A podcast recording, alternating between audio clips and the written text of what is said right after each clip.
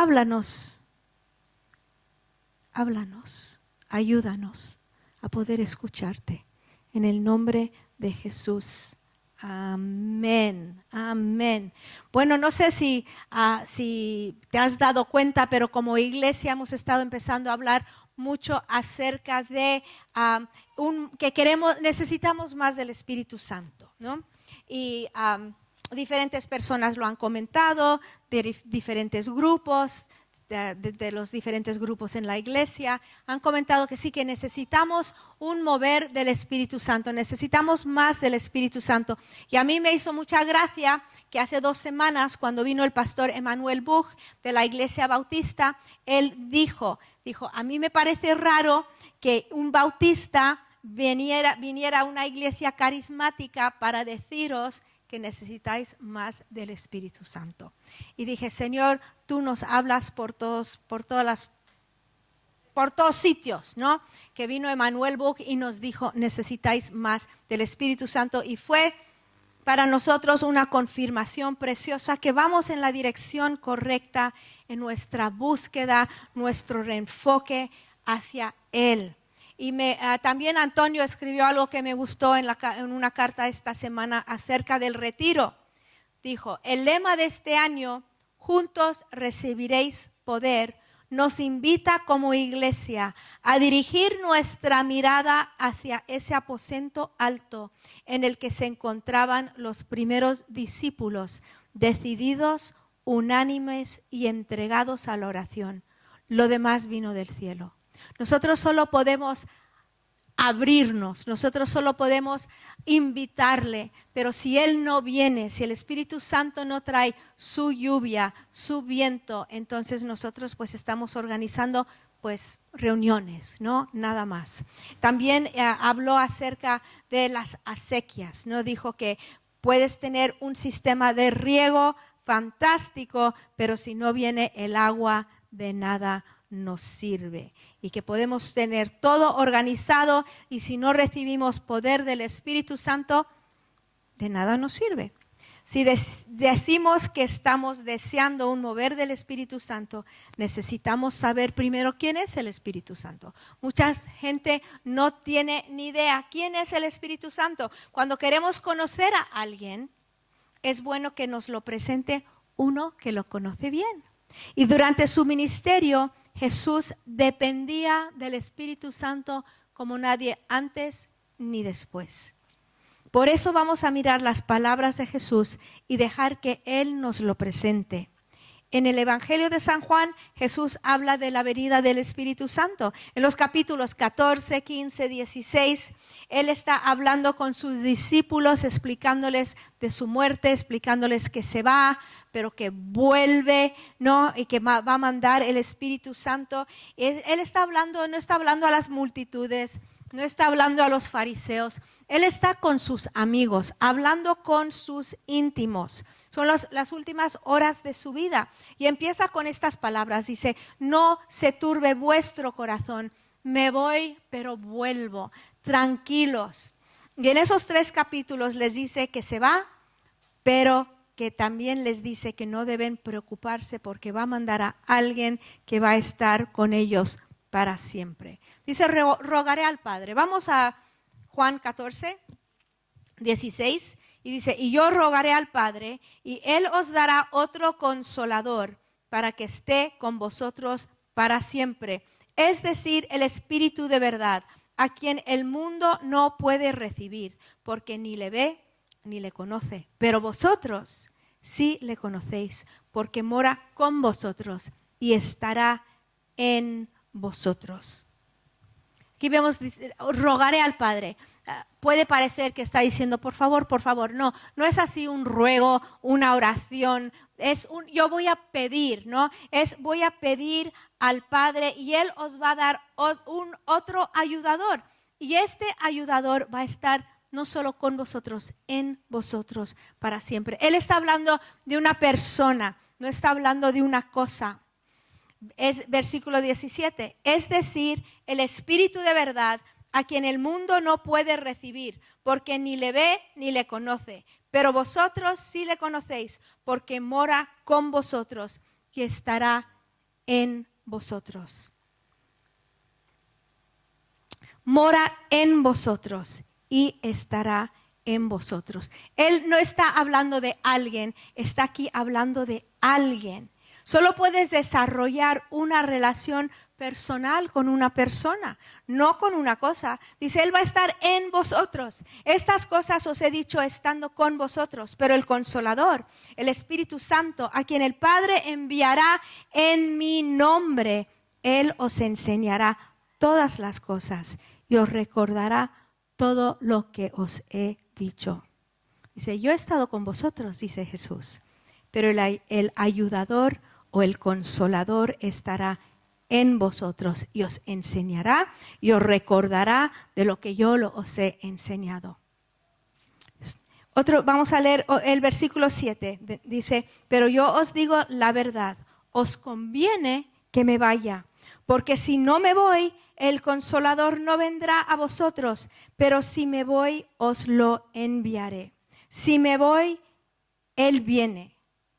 Si me voy, os lo enviaré y estará en vosotros. Versículo 13. Son muchos, pero pon atención aquí, ¿vale?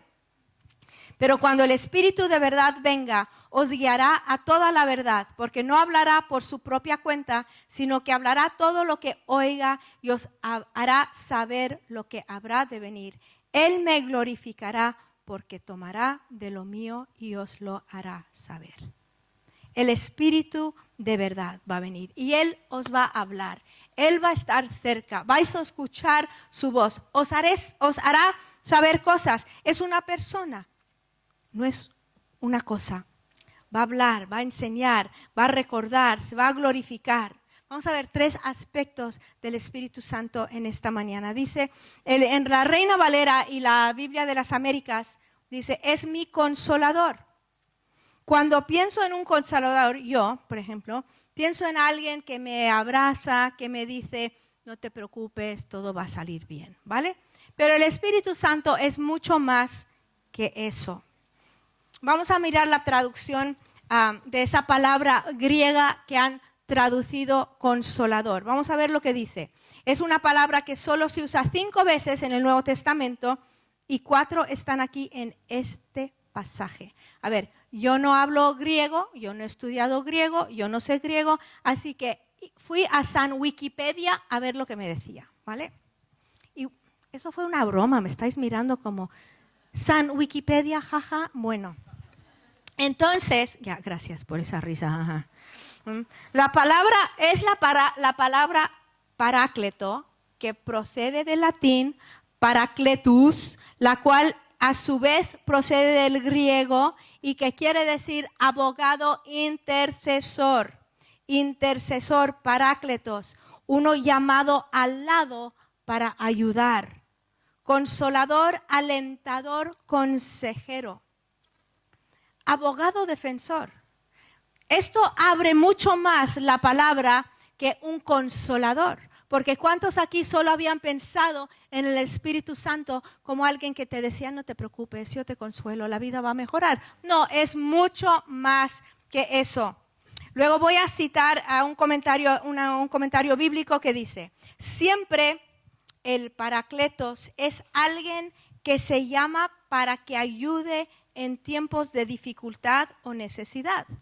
Confortador que es la palabra que se usa en las bíblicas clásicas inglesas desde Wycliffe, sería en tiempos una buena traducción porque conservaba el sentido latino derivado de fortis, que quiere decir valiente o un confortador, por consiguiente era alguien que infundía valor a personas derrotadas o acobardadas o desanimadas. Confortar quería decir dar vigor, espíritu, fuerza y consolar, aliviar la pena o aflicción de alguien. No cabe duda que el Espíritu Santo es consolador, pero no limitemos su actividad lastimosamente. A menudo hablamos de poder con algo, de, no, de poder con algo o de no poder más. Esa es precisamente la labor del Espíritu Santo. Suprime nuestra incapacidad y nos capacita para poder con la vida, confortador, fuerza, fortis. Tiene sentido para mí, tenía mucho sentido esa palabra para mí. Alguien que da fuerza. Porque os acordáis lo que dijo Jesús a sus discípulos, recibiréis poder cuando el Espíritu Santo viene sobre vosotros. Él desea empoderarnos, capacitarnos. Cuando el Espíritu Santo viene, vino, vino con poder. En las traducciones anglosajonas muchas veces se traduce en vez de consolador como el ayudador. Alguien que viene a tu lado para ayudarte. ¿Cómo nos ayuda? Vamos otra vez a la palabra. Vamos a Juan 16, 16, 7 creo que es, y dice, pero yo os digo la verdad, os conviene que yo me vaya, porque si no me voy, el consolador o el confortador, el ayudador, no vendrá a vosotros, pero si me voy, os, os lo enviaré. Y cuando Él venga, convencerá al mundo de pecado, de justicia y de juicio. De pecado, porque no creen en mí. De justicia, porque yo voy al Padre y no me veréis más. Y de juicio, porque el príncipe de este mundo ha sido juzgado. Vamos a verlo otra vez. Y se convencerá al mundo de pecado, de justicia y de juicio. De pecado, porque no creen en mí. De justicia, porque voy al Padre.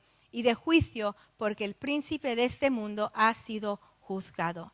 Ahora tú puedes ver esto como algo negativo. Uy, ¿no? Me va a convencer de pecado, me va a juzgar. Esto me parece un poco fuerte. Pero vamos a verlo parte por parte. Convence de pecado. La convicción de pecado no es algo negativo, es algo positivo. Si no nos convence de pecado, no vamos a arrepentirnos, no vamos a creer, no vamos a recibir todos los beneficios que vienen con la salvación. Entonces la convicción de pecado es algo bueno. Yo he, yo he, hablado con personas que piensan que nunca han pecado en la vida. Hay personas en este país que creen que nunca han hecho nada malo en la vida. Si tú le preguntas, ¿tú eres pecador? Yo no.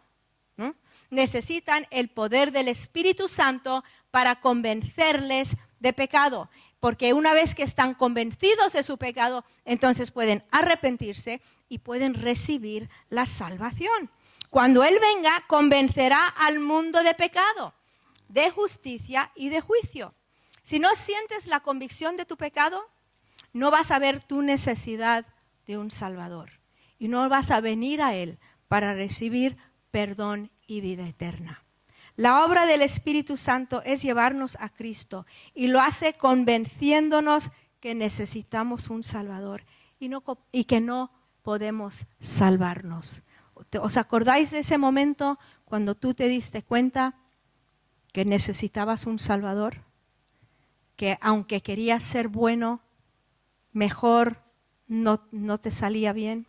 Aunque querías cambiar, no te salía bien. Aunque leías libros de autoayuda, no podías ayudarte en ese momento donde vino la convicción, el convencimiento del pecado a tu vida y tú dijiste, yo necesito a Jesús, yo necesito un Salvador. Porque voy al Padre, porque voy al Padre y no me veréis más, os voy a convencer también de justicia. Voy a leerlo otra vez que me he liado un poquito. Dice, de pecado porque no creen en mí, de justicia porque yo voy al Padre y no me veréis jamás, y de juicio porque el príncipe de este mundo ha sido juzgado.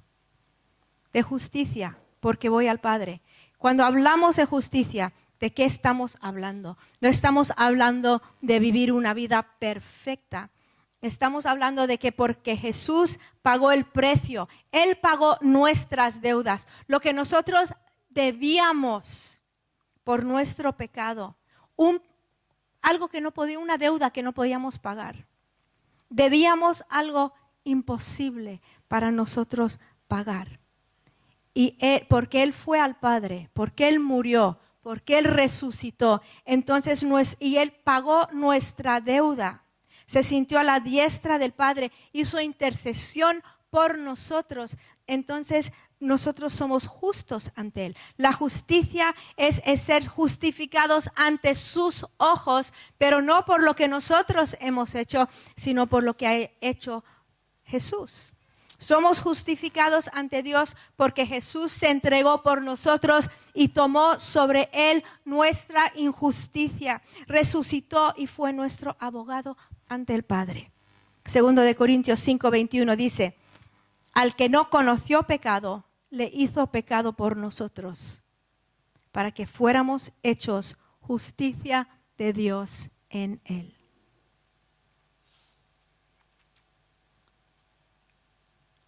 La tercera cosa es el juicio. A ver, vamos a ver qué nos convence de pecado, porque no creen en mí, de justicia, porque yo voy al Padre y no me veréis más, y de juicio, porque el príncipe de este mundo ha sido juzgado. ¿De quién habla Jesús cuando habla del príncipe de este mundo y que ha sido juzgado? Hay varios pasajes que nos muestran que Él está hablando de Satanás, del diablo, que hasta la muerte y resurrección de Jesús, el diablo era el príncipe de este mundo. Él fue derrotado en la cruz. Él fue derrotado en la muerte de Jesús, en la resurrección de Jesús. Eso él fue derrotado, pero antes era él el príncipe de este mundo. Juan 14:30, no hablaré mucho más con vosotros porque viene el príncipe de este mundo y él no tiene nada en mí les está diciendo que el diablo estaba a punto de perder su autoridad sobre este mundo por medio de su muerte, su resurrección y su ascensión. Ha sido juzgado, ha sido echado, no tiene autoridad sobre nuestras vidas. ¿Sabes que Jesús te ha dado autoridad en tu vida? No tienes que, recibir todas las patadas del enemigo. Tú puedes plantarte y decir hasta aquí nada más, déjame, yo soy hijo de Dios, yo soy justo ante Dios, yo he sido perdonado por mis pecados y tú no tienes autoridad sobre mí. Cristo rompió la autoridad del enemigo, del diablo en la cruz. Y ha sido juzgado y echado. No tiene autoridad sobre nuestras vidas. Y cuando Él venga, hablando Jesús, convencerá al mundo de pecado, de justicia y de juicio, de pecado porque no creen en mí, de justicia, porque yo voy al Padre y no me veréis más, y de juicio, porque el príncipe de este mundo ha sido juzgado. Entonces hemos visto este pasaje, ¿no? Que no quiere decir lo que muchos piensan. No quiere decir este pasaje, Él te va a mostrar tu pecado, regañarte y condenarte. No, no es eso. Él te convencerá de tu necesidad de un Salvador. Te va, te va a justificar, va a convencerte de que has sido justificado ante Dios y Satanás no tiene autoridad sobre ti. Esas son buenas noticias. Es nuestro consolador, nuestro ayudador, nuestro abogado, el Espíritu Santo. El Espíritu Santo también es tu amigo. Quizá hayas conocido a alguien raro, ¿no? Que habla mucho del Espíritu Santo, entonces ah, te ha causado un poco de desconfianza de la gente que habla del Espíritu Santo. pero puedes ser una persona bastante normal y creer en la persona y el poder del Espíritu Santo. El enemigo le encantaría que todos tuviéramos miedo de acercarnos al Espíritu Santo. Cuando los primeros cristianos recibieron el Espíritu Santo, que fueron llenos de poder, fueron llenos de poder, pero porque ha habido un sobreénfasis en algunos de los dones que ha asustado a mucha gente, ¿no? Cuando hubo un despertar del Espíritu Santo a principios del siglo pasado, hubo una sobreénfasis en algunos de los dones, en uno en particular, y asustó a muchas personas. Me gusta cómo el pastor Roberto Morris lo explica. Él dice, que en vez de hablar de las evidencias de estar lleno del Espíritu Santo, debemos hablar de los beneficios de estar llenos del Espíritu Santo. No debemos poner énfasis en solo eh, en un solo don, pero en todos los dones y en los beneficios que nos da el Espíritu Santo. ¿Cuáles son algunos de esos beneficios? El beneficio de poder. Poder para testificar, con nuestras palabras, no solo con nuestras vidas. Algunas personas dicen, pues yo, yo solo, yo voy a testificar con mi vida porque es más importante mi vida que mi palabra. Pero si nunca dices nada, solo van a pensar que eres un super majete, ¿no? ¿Qué majo es? ¿Mm? Entonces tenemos, necesitamos el poder para abrir nuestras bocas y hablar y testificar. Eso es uno de los beneficios. En Hechos 1.8 dice Jesús a sus discípulos, pero recibiréis poder cuando el Espíritu Santo venga sobre vosotros. Y me seréis testigos en Jerusalén, en toda Judea y Samaria y hasta los confines de la tierra. Cuando ¿Cuántos cristianos hay que viven vidas espirituales frustradas? Porque lo viven en su propia fuerza, sin la llenura del Espíritu Santo. ¿Sabes qué? La gente dice, es difícil ser cristiano. En tu propia fuerza es imposible ser cristiano. Tú intentas, te vuelves en un religioso aburrido, legalista, moralista, nadie te aguanta y tú ni te aguantas necesitamos el poder del Espíritu Santo fluyendo por nuestras vidas para vivir una vida eficaz, una vida gozosa, una vida llena de, poder del Espíritu Santo. No podemos con en nuestra propia fuerza. Hay personas que son salvas, pero viven vidas derrotadas, infructuosas. Un día se van a morir, un día se van a ir al cielo, pero toda la vida lo vivieron sin el poder que el Espíritu Santo da. Deseamos ese poder, ¿verdad? Yo sí. También otro beneficio es el beneficio del amor. El Espíritu Santo hace posible que andemos en el amor de Dios. ¿Te cuesta amar? ¿Has abierto tu vida al Espíritu Santo? ¿Has pedido que te llene de Él? En Romanos 5:5 dice, y la esperanza no desilusiona, porque el amor de Dios ha sido derramado en nuestros corazones por medio del Espíritu Santo que nos fue dado. El amor de Dios derramado en nuestros corazones. Queremos eso. Beneficio, otro beneficio es el fruto del Espíritu. En Gálatas nos dice que cuando permitimos que el Espíritu Santo viva en nosotros, en nuestras vidas, entonces el fruto del Espíritu crecerá. Mas el fruto del Espíritu, Gálatas 5:22, es amor, gozo, paz, paciencia, benignidad, bondad y fidelidad. Otro beneficio del Espíritu Santo son los dones del Espíritu. Cuando los discípulos en Hechos fueron llenos del Espíritu Santo, pusieron el mundo de cabeza, ¿no? Hubo milagros, hubo sanidades, vidas transformadas, cosas inimaginables. ¿Te imaginas? Si aquí en Amistad Cristiana, esta mañana, yo no sé, somos como 120, yo no sé cuántos estamos aquí, tuviera la, eh, recibiéramos esa, esa misma, ese mismo Pentecostés ese día, saldríamos al barrio, quién sabe cómo, ¿no? Pero imaginaros eso. Sin embargo, muchas personas tienen temor a eso. Con razón el enemigo manda tanta confusión en cuanto a la llenura de su espíritu, tanta confusión en cuanto a los dones, cuánta confusión en lo que es andar en el espíritu, cuánta confusión en cuanto a ser bautizado en el espíritu. Porque si nos puede mantener desconfiados, temerosos, nos mantendremos cerrados a todo lo que Él tiene para nosotros. Ahora, ningún abuso o ningún mal uso de los dones del Espíritu nos deben cerrar a recibir todo lo que Él desea darnos. A veces usamos, bueno, voy a, voy a dar unos ejemplos un poco tontos, ¿no? Imagínate que tú dices, bueno, yo no voy a tomar medicina porque yo sé que hay personas que han abusado de la medicina, se han suicidado, entonces pues yo ni una aspirina, ¿me explico? No, eso es ridículo, ¿no? O ridículo decir, pues yo no voy a usar un cuchillo porque yo sé que con cuchillo gente así han matado a gente, ¿no? También sería ridículo. Y lo, pero lo mismo pasa con el Espíritu Santo. Nos cerramos al poder y los dones del Espíritu porque hemos visto cosas que no nos gustan o que no nos cuadran o que nos incomodan.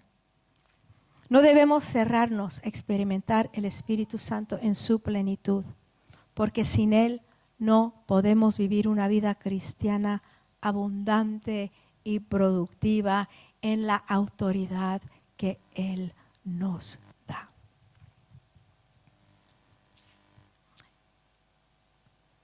Y al enemigo le encanta, ¿no? Darnos miedo de todo, darnos miedo de entregar nuestras vidas a Él. A lo mejor tú estás aquí esta mañana y Dios te ha llamado y te ha dicho, hey, te amo, ven, ven. Yo quiero, quiero salvarte, quiero que tú experimentes lo que es ser hijo de Dios. Y tú dices, mm, no sé si me acerco, quién sabe lo que Dios va a hacer conmigo.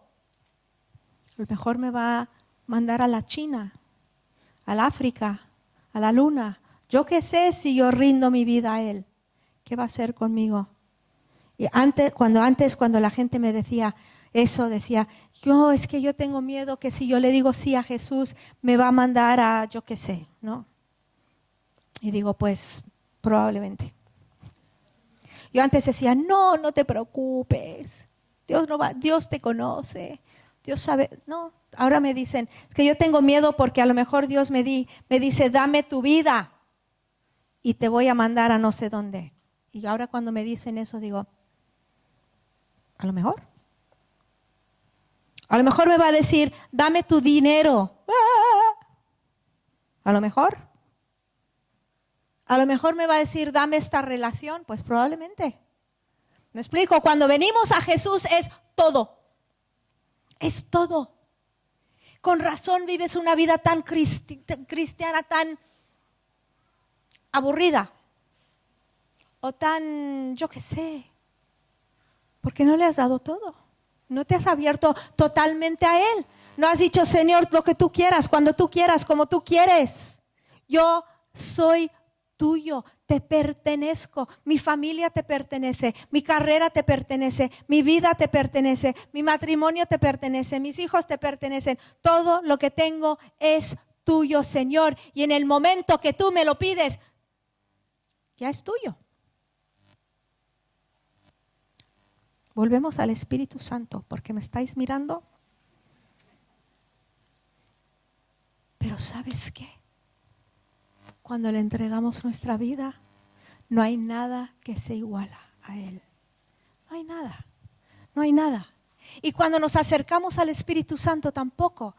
Eh, la palabra dice que si tú pides una, un pan, te va a dar una piedra. Si pides algo de comer, te va a dar una serpiente. Dios te ama. Dice, ¿cuánto más no va a dar el Padre, el Espíritu Santo a los que, a los que le piden?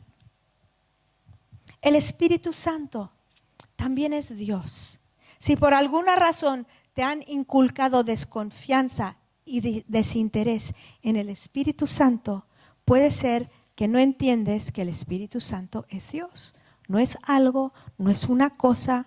No hablamos del Padre, del Hijo y del Espíritu Santo, ¿no? Algo raro por ahí. No, Él es parte de la Trinidad. Él es Dios. Si dices, ah, el, el, Padre es mi Dios, bien, bien, ¿no? Jesús es mi Dios, bien, bien. El Espíritu Santo es mi Dios. Uy, ten cuidado. No, entonces si tú dices eso, tú no entiendes que el Espíritu Santo es Dios o no estás tan seguro. Si tienes problemas con eso, ah, con algo, si tienes problemas con esto, necesitas entender que el Espíritu Santo es, parte de la Trinidad. Y hay muchísimos versículos que hablan acerca de Padre, Hijo y Espíritu Santo en el mismo, pasaje. Vamos a 14, 16 de Juan. Y yo, Jesús, Hijo, rogaré al Padre, Padre Dios, y Él os, os dará otro consolador para que esté con vosotros para siempre. Hijo, Padre, Espíritu Santo 14, 26. Pero el consolador, el Espíritu Santo, a quien el Padre enviará en mi nombre, Hijo, Él os enseñará todas las cosas y os recordará todo lo que os he dicho. Juan 15, 26. Cuando venga el consolador, a quien yo enviaré del Padre, es decir, el Espíritu de verdad que procede del Padre, Él dará testimonio de mí. Vemos los tres a través del Nuevo Testamento. Y, y cuando vemos que cuando bautizaron a Jesús, ahí lo vemos tan claro. El Espíritu Santo descendió sobre él en forma corporal como una paloma y vino una voz del cielo que decía, tú eres mi Hijo amado, en ti me he complacido. Ahí vemos en un mismo cuadro el Padre, Hijo, Espíritu Santo.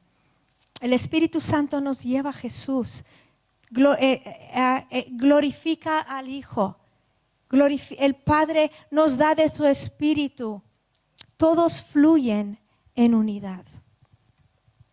Y si eso no te convence, hay una, una historia un poco fuerte en Hechos, ¿no? De una pareja que mintieron, que vendieron, que trajeron, trajeron una ofrenda, pero habían mentido acerca de la ofrenda. Hechos 5.3. Mas Pedro dijo, Ananías, ¿por qué has llenado, ha llenado Satanás tu corazón para mentir al Espíritu Santo y quedarte con parte, parte del precio del terreno? Versículo 5, 4, la segunda parte dice, no has mentido a los hombres, sino a Dios. Es el mismo. El Espíritu Santo es Dios. ¿Cómo concluyo esta enseñanza esta mañana? Primero recordaros que como iglesia estamos ante una búsqueda fresca del Espíritu de Dios. Y queremos que tú en tu vida también, que te abras a Él. ¿Qué te ha dicho el Señor esta mañana? ¿Tienes tú una relación con el Espíritu Santo? Piénsalo. ¿Lo tienes? ¿Tienes el valor de acercarte a Él? ¿Le tienes miedo? ¿Has visto, has escuchado cosas que te han hecho cerrar tu corazón a lo que Él tiene para ti? Él es alguien, no es algo. Y Jesús lo mandó para ser tu confortador, tu consolador, tu amigo y tu Dios. Vamos a ponernos de pie.